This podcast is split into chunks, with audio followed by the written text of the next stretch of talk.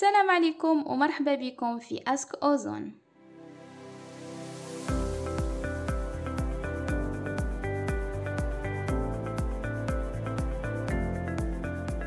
مستمعينا الكرام إن شاء الله تكونوا بخير وإن شاء الله هذا البودكاست يلقاكم بخير وعلى خير. لو كما وعدناكم في هاد لا روبريك راح نجاوبكم على جميع تساؤلاتكم. اللي سبق وطرحتوها لنا سواء عبر مواقع التواصل الاجتماعي ولا من خلال لقاءاتنا بكم. نبداو بسؤالنا لنهار اليوم اللي كان من عند بوختاش حنان واللي تقول فيه؟ علاش يدمعوا عينينا كي نقطعوا البصل؟ نعميه عينينا يحرقونا دموع يطيحوا. à chaque fois la même chose منين وعلاش يصرالنا هذا كامل؟ وكيفاش نقدروا نتخلصوا من هاد المعاناة؟ alors حكايتها إنه البصل هو عبارة عن نباتات اللي أسمهم ال allium واللي هي عندها خاصية كي تكون تحت التربة الكابت وتخزن كامل الكبريت أو le soufre الموجود في التربة ديالنا. وبالتالي هو اللي يعطيها هذيك الرائحة ولا هذاك l'odeur un peu spéciale une fois نحكمو البصل تاعنا ونقطعوه طاق طاق طاق كي شغل رانا نقطعو في الخلايا الموجودة داخل البصل تاعنا.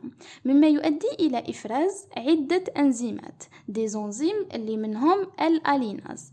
ال alliinase يتفاعل مع le sulfoxyde الموجود داخل البصل تاعنا ويدير plusieurs réactions وبالتالي يعطينا في الأخير un dégagement تاع un gaz اللي اسمو l'oxyde de propanethial هذاك l'oxyde de propanethial يحتوي على كمية معتبرة من ال soufre une fois يلحق للعين ديالنا يبداو يحرقونا.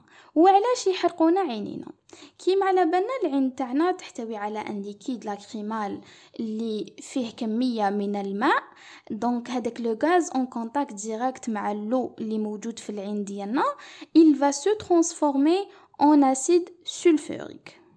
آها هنا القناة الدمعية ديالنا تعطي إشارة للجهاز العصبي والحسي الموجود في المخ بلي كاين جسم غريب موجود في العين ديالنا. بالتالي هذاك الجهاز العصبي الحسي يعاود يرسل إشارة للقناة الدمعية ويقولها الزربي خرجيهم وهذا يكون عن طريق إفراز الدموع. دوكا نقولوا كيفاش نقدروا نتخلصوا من هذه المعاناة. يعني نمدوا لكم بعض النصائح ولا بعض لي زاستوس اللي يستعملوهم les grands chefs des restaurants باش يتخلصوا شوية من هذيك الحرقة تاع العين ولا الدموع اللي يصراو à chaque fois وحنا نقطعوا البصل ديالنا. منهم إنك تحكم البصل تاعك وتقطعه تحت الماء. يعني نقصوا من l'évaporisation تاع هذاك le gaz باش ما يلحقش لعينينا.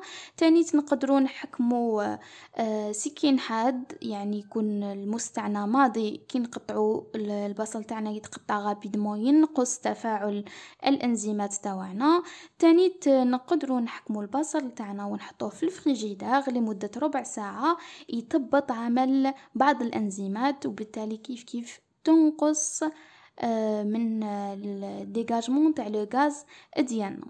ولا إن ضاقت بكم السبل كاين طريقة المثلى وهي استعمال نظارات السباحة آه، les lunettes de natation. هكذا زعما تضمنوا إنه الغاز هذاك ما يدخلش كامل لعينيكم.